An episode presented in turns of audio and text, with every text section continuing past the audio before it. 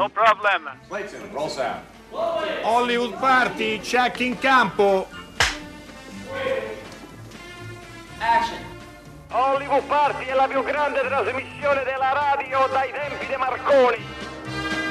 Buona- buonasera a tutti, eh. è Marconi, infatti avete sentito subito la voce del nostro, del nostro ospite che vi presentiamo immediatamente. Questa settimana, come sapete, eh, eh, Steve de- della casa e Enrico Magrelli eh, sono i due, come dire, accompagnatori. accompagnatori in questo caso i, i- come dire i portinai perché il vero padrone di casa oggi è Matt Dillon benvenuto Benvenuto. Eh, ciao, ciao. Ciao, ciao, ciao. la Ecco, voce di Bruna Cammarano l'avrete riconosciuta anche lei sarà fondamentale per capire cosa ci racconterà Matt Dillon che è qui in Italia per promuovere La casa di Jack il nuovo film di Lars von Trier. Che è distribuito dalla Videa, lo si vedrà la prossima settimana, il film è stato presentato a Cannes e ancora una volta noi, i nostri ascoltatori, i due partiti, pro e contro Lars von Trier, no, avranno materiale sul quale eh, discutere. Noi abbiamo due brevissime notizie, abbiamo già al telefono il primo ospite, dunque la prima notizia riguarda Nanni Moretti, Eh, Nanni Moretti continua, per fortuna credo degli spettatori, ad accompagnare il suo documentario Santiago Italia eh, in giro per l'Italia e, e il giovedì 21 febbraio alle 20.15 sarà al Cinema Nestor di Frosinone e venerdì 22 febbraio sarà Colleferro al Cinema Ariston dalle ore 20.15. Eh, così c'è la possibilità, eh, di solito da quello che sappiamo, Nanni eh, Moretti introduce il film e poi si ferma a discutere con gli spettatori. Ci sono altre date che riguardano la Puglia, ve le diamo però venerdì proprio per non intasare eh, così, la vostra agenda. Quindi eh, dopodomani, domani, anzi giovedì 21 febbraio a, a- Frosinone e, venerdì a Colleferro. Mentre a Roma, eh, per chi è a Roma, ma anche per chi sarà a Roma nelle prossime settimane, è stata inaugurata il 9 febbraio al Palazzo delle Esposizioni, la trasmissione era concentrata su Berlino, una rassegna davvero importante e preziosa, Jean Renoir e i maestri del realismo eh, poetico, che naturalmente rende omaggio a uno dei più grandi registi della storia eh, del cinema. Eh, quest'anno cade il quarantennale della sua eh, scomparsa. Tutti i film, e questa è anche una rarità, verranno proiettati in eh, pellicola e come dice poi il titolo della rassegna, oltre ai film di Renoir ci sarà la possibilità di vedere i film di quell'ondata del realismo poetico che ci riporta un po' all'università. Steve, eh certo vero? era No? il classico argomento dell'esame magari del secondo anno Sì, è quello, quello è vero. Sì, sì. Allora, queste sono le due notizie. Io ne ho una, sì, che, una ci, che- ci introduce il nostro ospite perché è al via il bando della, della Biennale College per cineasti emergenti. Questo progetto è un progetto che da qualche anno la mostra di eh, Venezia ha varato e adesso c'è la call per eh, selezionare tre progetti che faranno parte dell'ottava edizione del programma College Cinema, eh, cioè Biennale College Italia e Biennale College International, tre, tre lungometraggi da realizzarsi con 150.000 euro e che saranno poi appunto seguiti eh, dalla, da- dalla Biennale, dal Biennale College e saranno presentati eh, nel- dopo un anno, quindi nel 2020, alla Mostra Internazionale dell'Arte Cinematografica di Venezia. E proprio a proposito di Venezia, noi oggi festeggiamo e Matt Dillon è molto contento di poterlo finalmente conoscere, gli 80 anni del suo eh, direttore, perché oggi è il compleanno di Alberto Barbera. Ma 80, 80 anni. Ma, ma li, porti, li porti magnificamente, No, dai Alberto. dubbio, no, sono felice, grazie per questo regalo, non me l'aspettavo. Beh, intanto saluto Matt Dillon eh, che non, non ho mai avuto il piacere di incontrare di persona, spero che avremo prima o poi l'occasione di farlo e, e grazie a voi per questa bellissima introduzione. Comunque non sono 80, eh. No, lo sappiamo, No, sono lo molti sappiamo. di meno. È uno scherzo che È facciamo. uno scherzo anche perché a questo punto Alberto tutti vo- vorranno scoprire, quindi sono già lì eh, sul, sul web a capire quanti anni ha veramente Alberto ed è... Non, è, non è difficile, non è difficile. Ma- e tu dovevi Allora- nascondere l'età però Alberto, dai. Ah, no, perché le- le- le- non si nasconde, ormai c'è poco, c'è- c'è- c'è poco da fare. Comunque, allora diciamolo così sciogliamo ogni dubbio, oggi ne compio 69. Va bene, quindi sei un Li porti ragazzo. veramente Un bene, dai, diciamo- diciamoci la certo. verità. Però- Alberto, tu che sei molto attivo sui social, anche Hollywood Party lo è su eh, Facebook, su Twitter, eccetera, ma tu sei Sì. molto più attivo di noi. Oggi hai scritto un post bellissimo su eh, Giulio Brogi, noi li ricorderemo domani, però Sì. ci fa piacere se anche tu ce lo, eh, ci fai un breve ricordo. Tu l'hai conosciuto molto bene, Giulio Brogi, l'attore dei Taviani, di Bertolucci. Ma certo, guarda, e- e, mh, devo dire che ripensare a Giulio Brogi mi, mi- mi evoca una stagione straordinaria, personale e, e- del cinema italiano che è quella a cavallo fra la fine degli anni 60 e l'inizio degli anni 70, in cui Giulio Brogi contendeva eh, come dire, a Gianmaria Volonté il ruolo di icona del cinema politico italiano, no? anche se i due erano l'uno opposto dell'altro, Certo. nel senso che eh, Gianmaria Volonté aveva una citazione straordinaria ma tutta estroversa, sopra- spesso sopra le righe, talvolta persino urlata, con una gran tecnica ma che lavorava sull'accumulo e, e- e sulle- e- appunto sul, come dire, come Eisenstein direbbe sul montaggio delle attrazioni, no?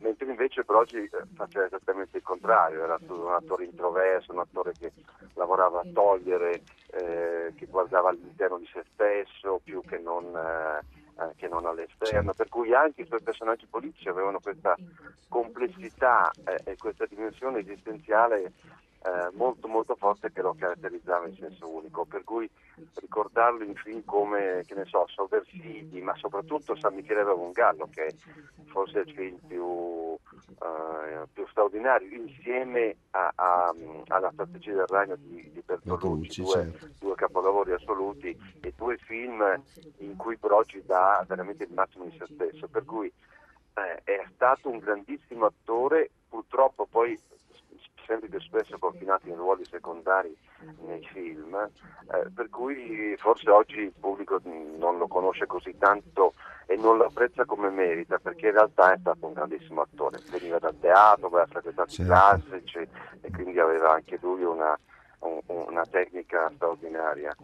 Eh, Alberto, è un ricordo molto bello quello che hai fatto. Noi ai nostri ascoltatori diamo appuntamento a domani. Però prima di lasciarti andare a festeggiare, immagino questo tuo, eh, questa tua tappa, questo tuo Sì. compleanno, credo che vorrei lasciare la parola un attimo a Matt Dillon, che appunto non ti conosce personalmente, ma che forse ha piacere di salutarti. Piacere. Ciao Nice ciao. Ciao Matt, ciao. Look, we have the same. Our, birthdays are three days apart. In Oh realtà, no, Yeah. in Ah, realtà- 18 eh, febbraio. in no, realtà 18 praticamente abbiamo il- facciamo il compleanno negli Sì. stessi giorni perché io li ho compiuti il 18 febbraio e tu li compi oggi, quindi Sì, tre sì. giorni solo Beh, di dovremmo, distanza. Dovremmo, dovremmo bere un bicchiere should insieme. drink uh, and make a toast We should drink, eh, eh, drink together. drink together. Why not? I'm, I'll, I'll be drinking espresso though. Perché no? Io però berrò l'espresso. Senza zucchero. I yeah, senza zucchero. That's what he told me. Oh, wow. Fra- Franco, Franco Citti mi, mi ha detto, lui mi ha detto, la, la prossima volta tu uh, bevi caffè senza zucchero. Hai capito? Eh, Gli insegnamenti di. Franco Citti. But he was right. He was right. I only drink it without sugar. Ma ha avuto ragione anche perché adesso lo bevo solo e esclusivamente senza Allora, zucchero. questo potrebbe essere un impegno caffè e aiuto, cioè eh, un curioso fischio, eh, potrebbe essere no, un appuntamento al Lido, Alberto, vedi tu insomma. Va bene, va bene, va bene. Veramente Okay, all right. tanti, tanti auguri da Ah, parte Tanti nostra. auguri Davvero Alberto, un abbraccio, ciao. Ciao, ciao. Ciao, Alberto.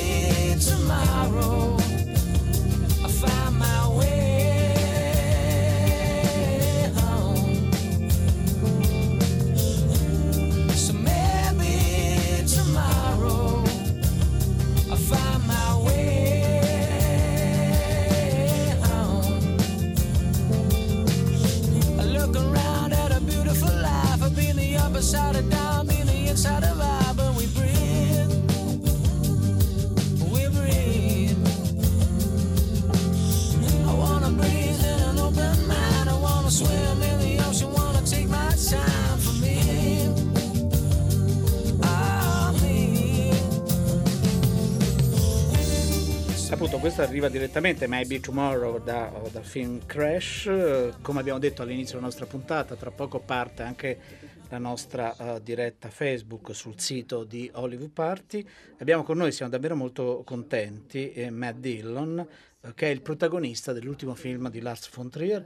Steve, sono già arrivati tanti Allora, messaggi, vero? Al 335 5634 296 sono arrivati eh, tantissimi messaggi. Eh, allora ne leggo, beh, molti riguardano anche Giulio Brogi. eh, Brogi, grande spreco del cinema italiano, conosciuto personalmente, bellissimo e buono, scrive Nicoletta.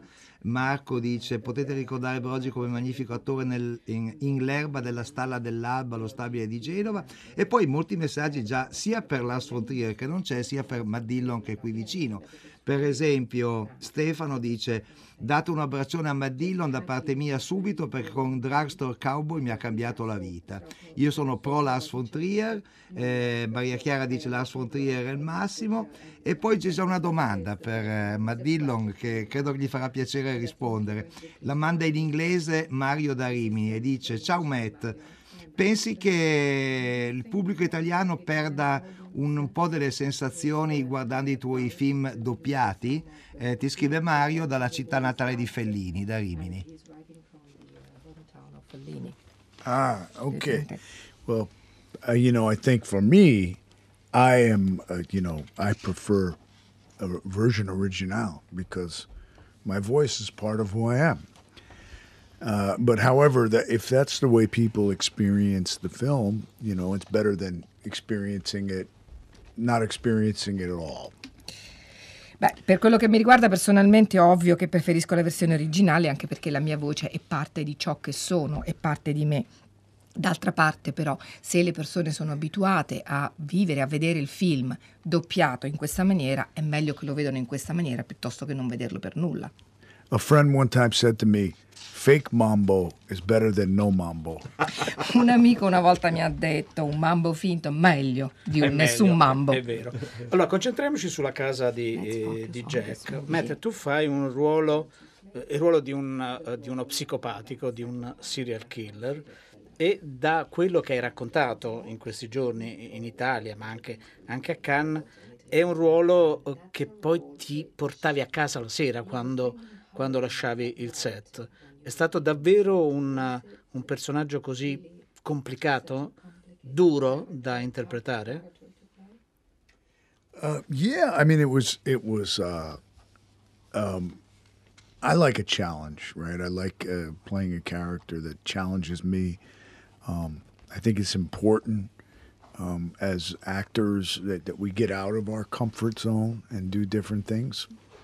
So I saw this as an opportunity because I uh, I'm, a, I'm an admirer of Lars von Trier's films and uh, and especially because his focus seems to be on character, you know, on, on human behavior and characters. It's not about schematics, plot points, you know. And um, but there were things about this particular character that were very difficult because the nature of who this character is. He's a psychopath. He lacks any empathy whatsoever, and that was difficult for me, challenging for me not to judge the character that I was playing. In effetti sì, vedi, a me piacciono le sfide, per cui mi piace interpretare quei personaggi che rappresentano una sfida ed es- e credo che sia estremamente importante per un attore uscire, lasciare la sua zona di comfort, l'area in quel settore, quel campo in cui si sente a proprio agio e, e provare a e cimentarsi in cose molto diverse. Quindi questa- questo ruolo, questa- questo, questo film l'ho visto come un'opportunità, eh, una sfida che io potevo affrontare anche perché ho sempre ammirato Lars von Trier, ho sempre ammirato i suoi film, soprattutto perché ritengo che Lars sia un regista che si concentri principalmente e soprattutto sul personaggio, su quello che è il comportamento umano, lasciando magari da parte quelli che sono gli schemi oppure i punti di trama schematici, quindi evita di seguire gli schemi. E con questo personaggio però in particolare devo dire che è stato per certi aspetti anche molto difficile, proprio per la natura stessa eh, del personaggio, un personaggio appunto uno psicopatico, un, eh, una persona, un essere completamente privo di empatia, quindi è stata una sfida difficile da affrontare. Allora, qui arrivano tantissimi messaggi, li trovate tutti stampati sulla pagina di Radio 3, ma insomma eh, ben due ascoltatori, Mim e uno che non si firma, dicono che la voce di Matt Dillon è terribilmente sexy, emozionante e rock. Eh, quindi ci sono parecchi... Sta ridendo eh, Sta in questo ridendo, momento, lo vedete molto. se siete collegati Però con la io, io vorrei tornare appunto alla, alla casa di Jack, al nuovo film di Lars von Trier che uscirà la settimana prossima. Come forse avete capito da quello che ha detto Matt Dillon, il film racconta la storia di un, di un serial killer. Un serial killer eh, che si muove secondo una logica molto, eh, molto stretta, facendo certi passi e non certi altri. Non possiamo svelare troppo della storia del film perché comunque ha anche una sua suspense, però tutto, il film pesa quasi tutto sulle, sulle sue spalle su questa imperson- impersonificazione del male che lui eh, eh, ci propone in, in questo film veramente straordinario per certi punti di vista. Io vorrei sapere quali sono state le indicazioni che gli ha dato Lars von cioè quale, eh, come si fa a eh, dare voce e corpo a un personaggio così negativo e ehm, eh, qua- quali indicazioni arrivano dal regista? directions you got from Lars? Well, you know, again, um, you know, I, I'd like to say that the thing that I really was excited about was the process in the way in which we would work. And I really, I found Lars to be a very honorable director um, in terms of if he if he said that we were going to do something, we would do it, and if he said we wouldn't, then we wouldn't. He was very true to his word. And what I liked most about him was the, his em- embracing discovery, um, keeping things spontaneous and fresh on the set. Um, and his direction was often very interesting. He kept it very simple. Sometimes he might say, he would say sometimes 10% less. And then sometimes he'd say 135% less. And you know, he he understood that actors can really respond well to a, a number. Just give us, you know, to modulate the performance and to keep it simple. I I think he's re- really one of the most talented. Uh, I think, to be honest with you, I think he may be one of the only geniuses I've worked with. I think he's quite a brilliant man. Ancora una volta mi piace ripetere che quello che mi ha entusiasmato molto nel lavorare a questo film è stato esattamente il processo, il modo in cui noi eh, avremmo e abbiamo lavorato. E Lars è un regista assolutamente di parola, nel senso che se dice si farà una cosa, quella cosa si farà. Se dice non si farà una cosa, non si farà. È una persona che mantiene quello che dice, quindi è fedele alla parola data. E poi comunque è un regista che ama eh, accogliere e abbracciare la scoperta. Ehm, è un, un regista che ama fa- mantenere le cose spontanee, fresche, ehm, tende a, a dare anche delle indicazioni eh, registiche abbastanza semplici e poi ama utilizzare proprio delle percentuali, dei numeri, non so, magari mantieni, cioè riducilo di un 10%, riducilo di un 135%, perché capisce che con l'attore è facile eh, fargli cap- comprendere e capire forse la percentuale, il numero. Ritengo che sia un regista di grandissimo talento, uno dei registi di maggiore talento che abbiamo, forse uno o forse uno dei geni o forse l'unico genio con il quale ho avuto l'opportunità di lavorare, è molto brillante. At one time, he fired me. E una volta mi ha anche licenziato. there, there- was a lot of joking around. It wasn't as as dark as the film is. The atmosphere was not dark at all. It was very creative and exciting, actually. E- ma si è scherzato anche molto, sebbene il film sia un film dark, devo dire che l'atmosfera è stata molto creativa, anche molto giocosa. Ascoltiamo una scena in originale proprio della casa di Jack. Oops. That was a mistake. Mistake. Me getting in this car with you. What was it one's mother used to say about not getting into cars with strangers? Oh. I wouldn't know what your mother said. You might as well be a serial killer. I'm sorry, but you do kind of look like one. Like me to drive you back to your car? Mm-hmm. No, no. Take care of myself. I'm sorry. Were you offended that I called you a serial killer? No. It's of absolutely no importance to me. Maybe it's just the van. It's the kind one might expect to be kidnapped in and used to transport corpses. But if you really were a serial killer, I guess the easiest thing would be just to bury my body back up there by those trees. But you'd have to remember to dig six feet down so the foxes couldn't dig up my grave. What would I do?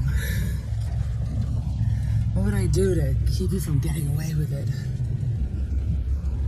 Of course. I just pick up that jack and hit you over the head with it.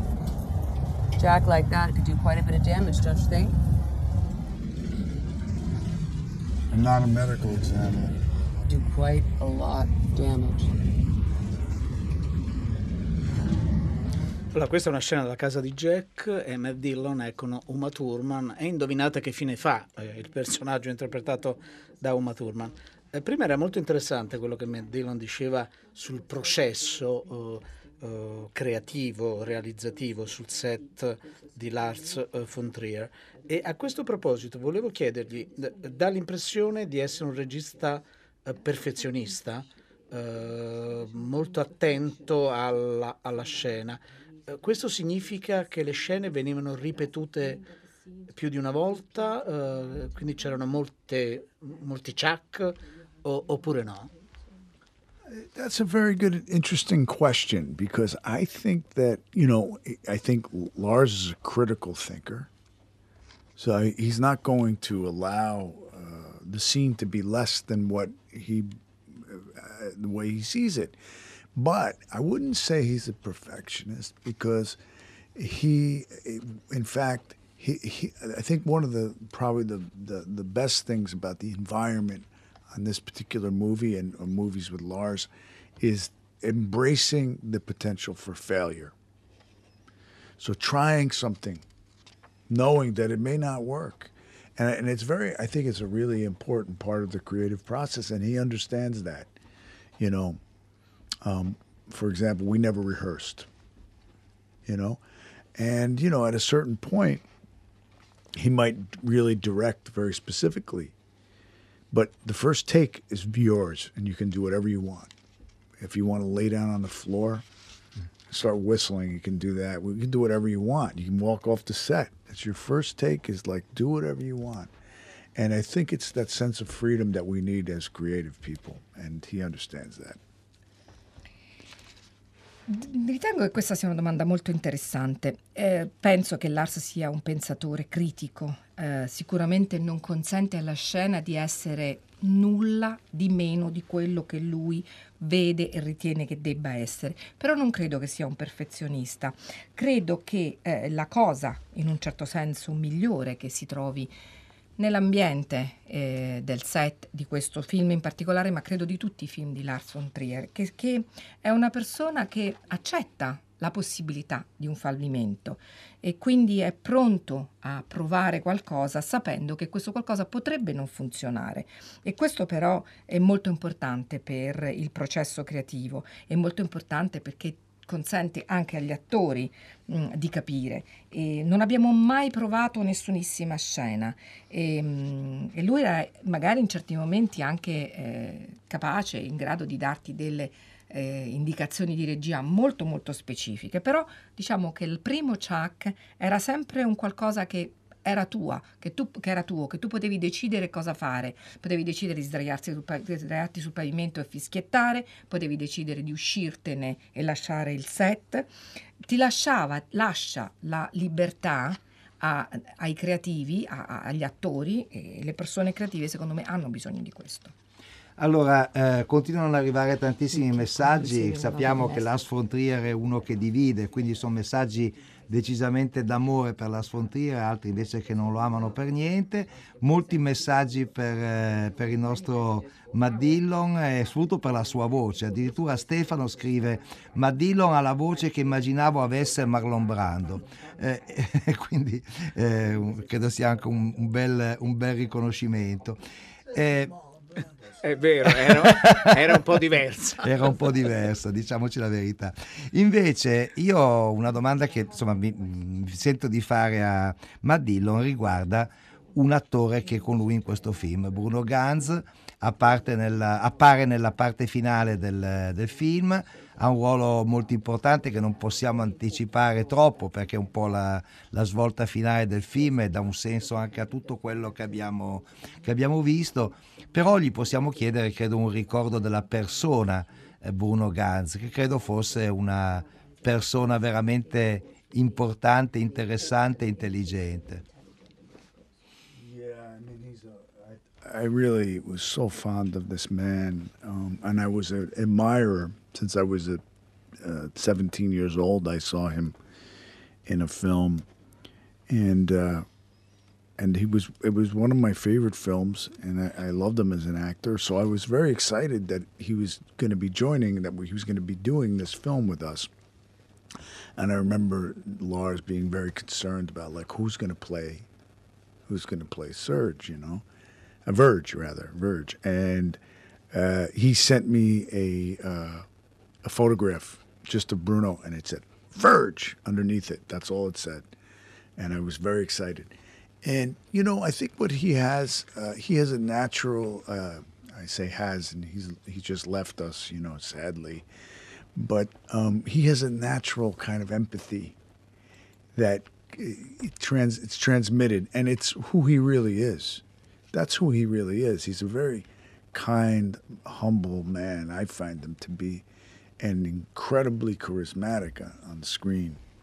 And so i really had a great experience where i was very uh, really I feel very blessed lucky to have worked with him. Sì, e io veramente eh, lo, ama- lo amavo molto, ero un ammiratore, sono stato un ammiratore di Bruno Ganz sin da quando avevo 17 anni, quando per la prima volta ho visto un suo film. E mh, l'ho trovato un fantastico attore, l'ho sempre amato in quanto tale.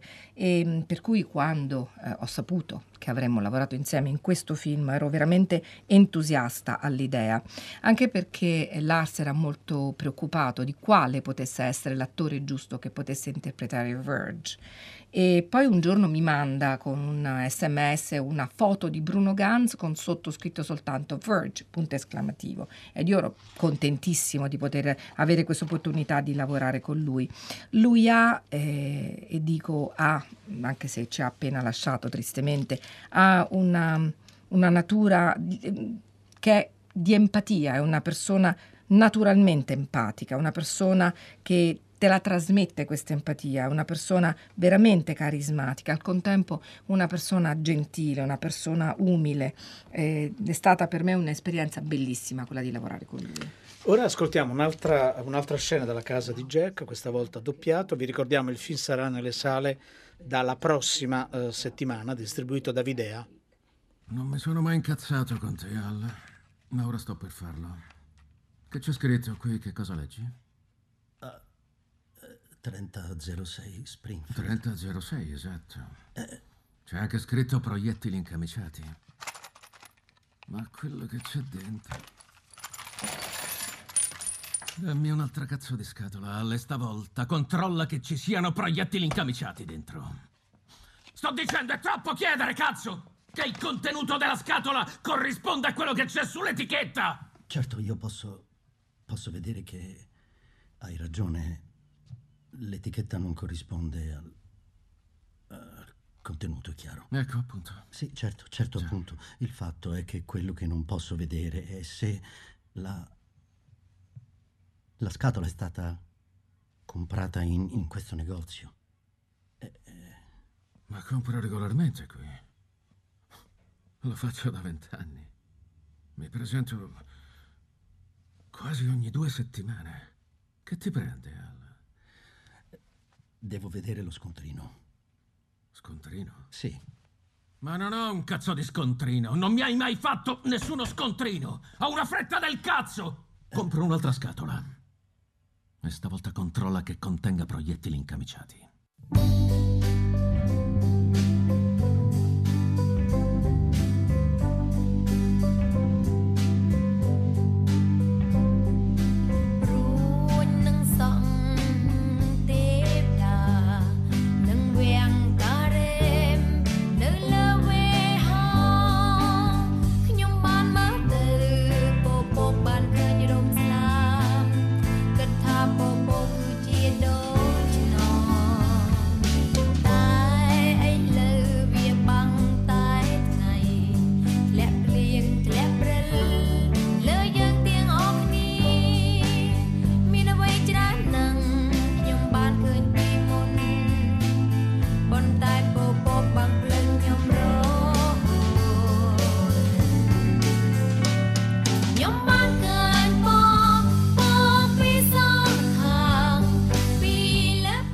Appena è partita questa musica, il nostro ospite Matt Dillon ha detto: Ma mi ricorda eh, qualcosa.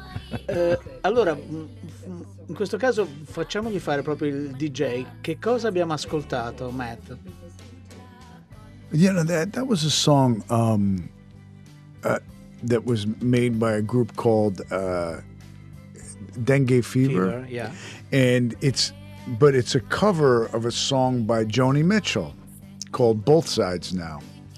And they did this, and it was, I remember it was so good, and they never recorded, they never played it live.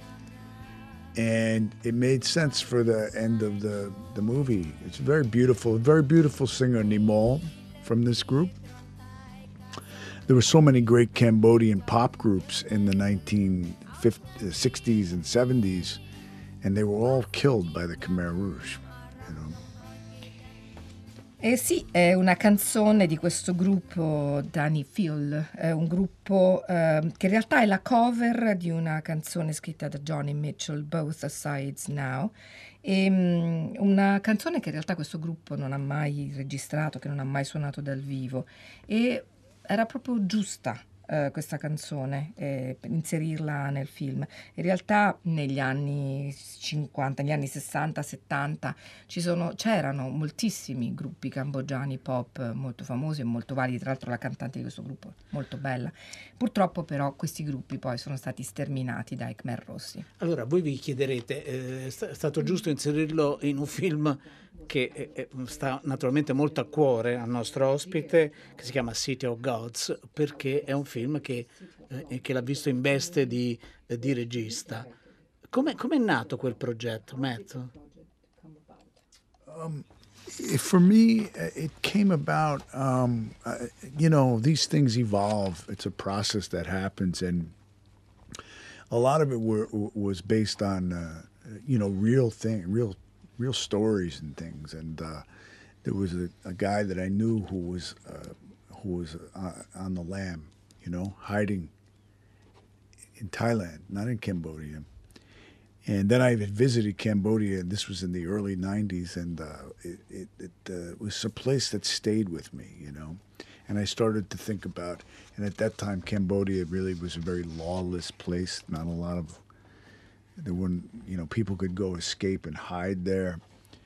And, you know, I just decided it was time for me to uh, create something for myself as a a filmmaker. I always wanted to direct. I like directing, and uh, and so I called a friend, Barry Gifford, who's a very good writer, uh, and I said, "Listen, I have this idea. Let's let's work on it." And so he worked with me on the script, and so it was a process, and uh, you know. Uh, eventually, it was one of the best experiences I ever had to make make the film, and I'm quite proud of it in the end. You know, there's things, of course, looking back I would do differently, but I'm quite proud of it. Progetto in realtà è venuto fuori come eh, prodotto risultato di un'evoluzione, di un processo evolutivo, come spesso succede, ed è molto basato su storie, storie vere. C'era questo tizio che avevo conosciuto che mh, si nascondeva, in realtà si nascondeva in Thailandia, non in Cambogia. Io poi sono andato a visitare la Cambogia e all'inizio degli anni 90 ed è stato un luogo, un paese che mi è rimasto in un certo senso dentro, che mi sono portato dietro e all'epoca era un luogo dove mh, non è che la legge governasse poi più di tanto, per cui era un luogo dove era facile andarsi a nascondere, dove era facile fuggire.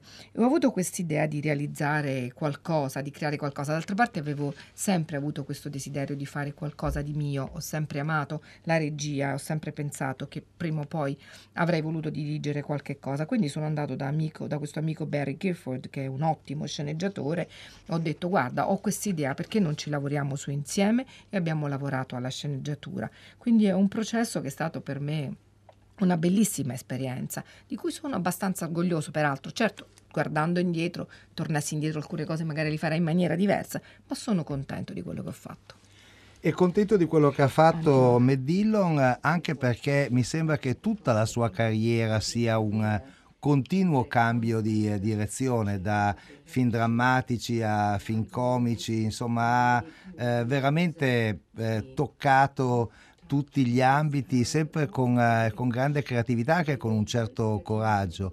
Mi piacerebbe sapere se questo è il criterio con cui eh, sceglie i film che vuole interpretare, perché vuole aggiungere qualcosa di nuovo alla sua filmografia, forse.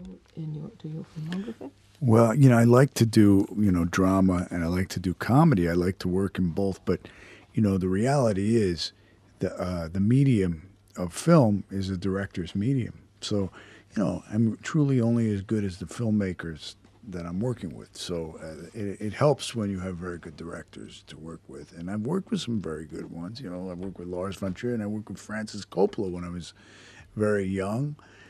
You know, I've worked with some very good filmmakers, um, and then some.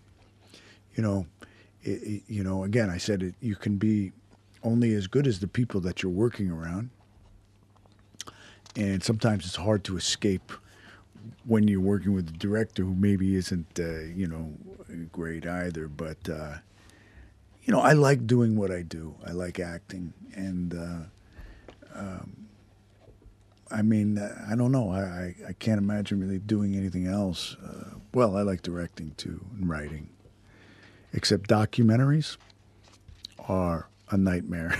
they're very they're very difficult. I mean, I love it. It's a very but it's a different kind of experience. I'm working on one now. A me piace il film drammatico, mi piace la commedia, mi piacciono entrambi. La realtà però è che il mezzo filmico in realtà è un qualcosa che proprio appartiene al regista, nel senso che tu sei bravo tanto quanto è bravo il regista che ti dirige, ti sta dirigendo. E devo dire che sono stato fortunato perché comunque ho avuto modo di lavorare con bravi, con validissimi registi. Lars von Trier, ho lavorato con Francis Ford Coppola proprio quando ero giovanissimo. E riesci a essere bravo tanto quanto sono bravi quelli che eh, sono intorno a te nella realizzazione del film. E certo a volte è un po' difficile sfuggire, scappare quando il regista magari non è all'altezza, ma a me piace fare quello che faccio, mi piace recitare, amo recitare, non riesco a immaginarmi eh, nel fare una cosa diversa da questa. Certo, la regia sì, perché mi piace fare la regia, mi piace scrivere, tranne i documentari che sono un incubo. non che non mi piacciono, li adoro, però sto lavorando ad uno in questo momento ed è veramente un incubo. Uh, siamo curiosi di vederlo, ma adesso ascoltiamo una, un'altra musica che dovrebbe ricordare qualcosa al nostro Matt Dillon. His friends would say, stop whining, they've had enough of that. His friends would say, stop pining. There's other girls to look at. They've tried to set him up with Tiffany and Indigo. But there's something about Mary that they don't know. Mary. There's just something about Mary.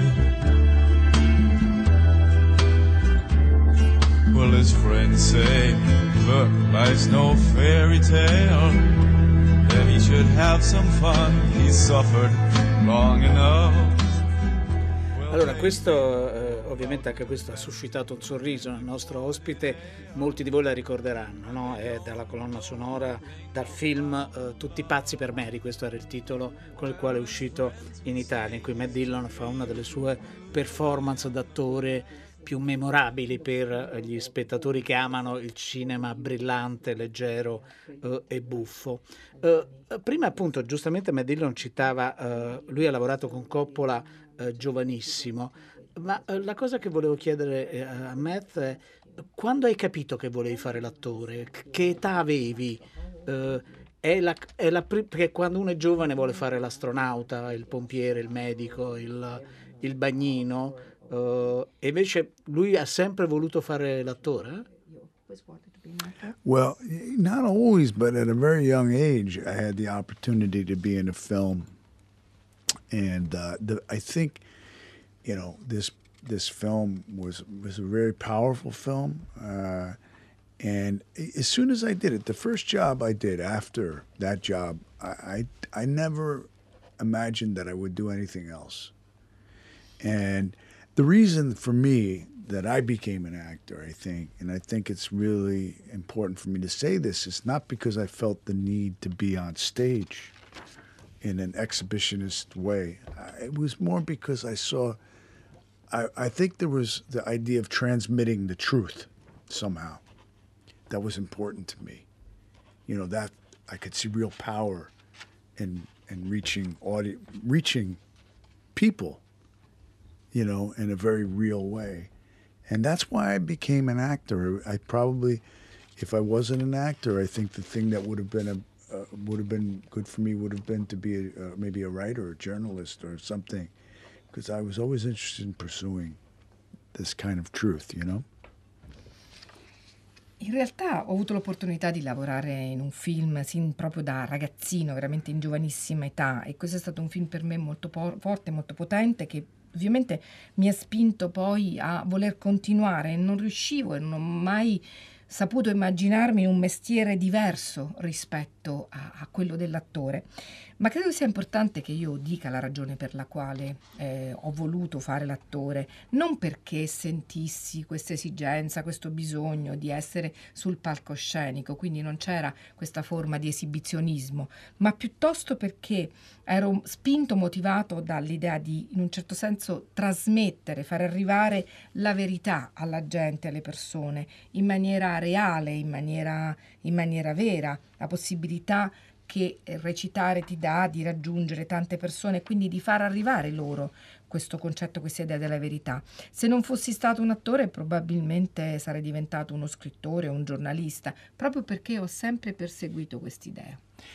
Abbiamo solo un minuto, eh, la trasmissione va alla fine, ma io vorrei, e ce lo chiede anche un ascoltatore, un brevissimo ricordo di Joe Strummer, perché sappiamo che era un grande amico di Matt Dillon. Yeah, well, you know, he was my hero, Joe Strummer, when I was like, uh, you know, when I heard The Clash, they really were, they changed the way I looked at the world and music. And then we became friends, and that was like uh, really something great. And, um, you know what I think about the, the mentality that Joe Strummer had was one of, uh, he was a very humble person and a very authentic person and uh, and I'd say that for the whole group, the Clash, all those guys were very, they they were very real people. If you were friends with the members of that group, they were friend, kind of friends for life, you know, and. Uh, you know, he was a hero. I really, literally, he was a hero to me. You know, I mean, when I heard his music, the way he would write songs, you know, and uh, and I remember I sent him a cut of the movie. Oh, I guess we're getting cut off. But No, I okay. said, Joe, I want you to look at this and talk to me about the music. And he said, I noticed. I said, Matt, I love the movie. It's great. But there's something wrong. You have to open the movie up because you could see something you weren't supposed to see. You could see a guy's foot. You were supposed to have his foot cut off, and you could see his leg. And I said, and I said, I called the editor right away. I said, you got to change this. We got to open the movie up. And that was Joe. But he was a great guy. And great, I was very lucky to know him. Joe Strummer per me è sempre stato, è stato un grandissimo eroe. Devo dire che um, l'ascolto della musica dei Clash ha cambiato proprio il mio modo di ascoltare musica e anche la mia visione di quello che era la musica. E devo dire che mh, era una persona assolutamente umile, una persona veramente autentica. E questo si può dire di tutti i componenti del gruppo dei Clash. Era un vero amico. Se eri amico con, di loro, lo eri per sempre, era per tutta la vita. E veramente, letteralmente, un amico per me, veramente un mio eroe. E mh, mi ricordo una volta di avergli mandato, oddio, ci stanno tagliando comunque. Eh, una volta mi ricordo di avergli mandato una eh, versione montata del film e lui mi ha detto: Sì, forse però lo devi un attimo riaprire, vedi, perché in realtà non bisognerebbe vedere, si- dovre- dovresti tagliargli il piede, qui invece si vede il piede e la gamba del, del personaggio. Quindi a quel punto ho richiamato immediatamente Joe, immediatamente il montatore gli ho detto risistema a posto, il- rimetti a posto il film. Questo era Joe. Allora non c'è tempo per i titoli di coda, ma posso dirvi che tutta Hollywood Party ringrazia tantissimo Matt Dillon per essere stato qui con noi e come scrive Anna Maria, brava davvero la traduttrice, cioè Bruna Cammarano. Grazie mille Matt. Grazie, grazie, grazie. Grazie a voi, grazie.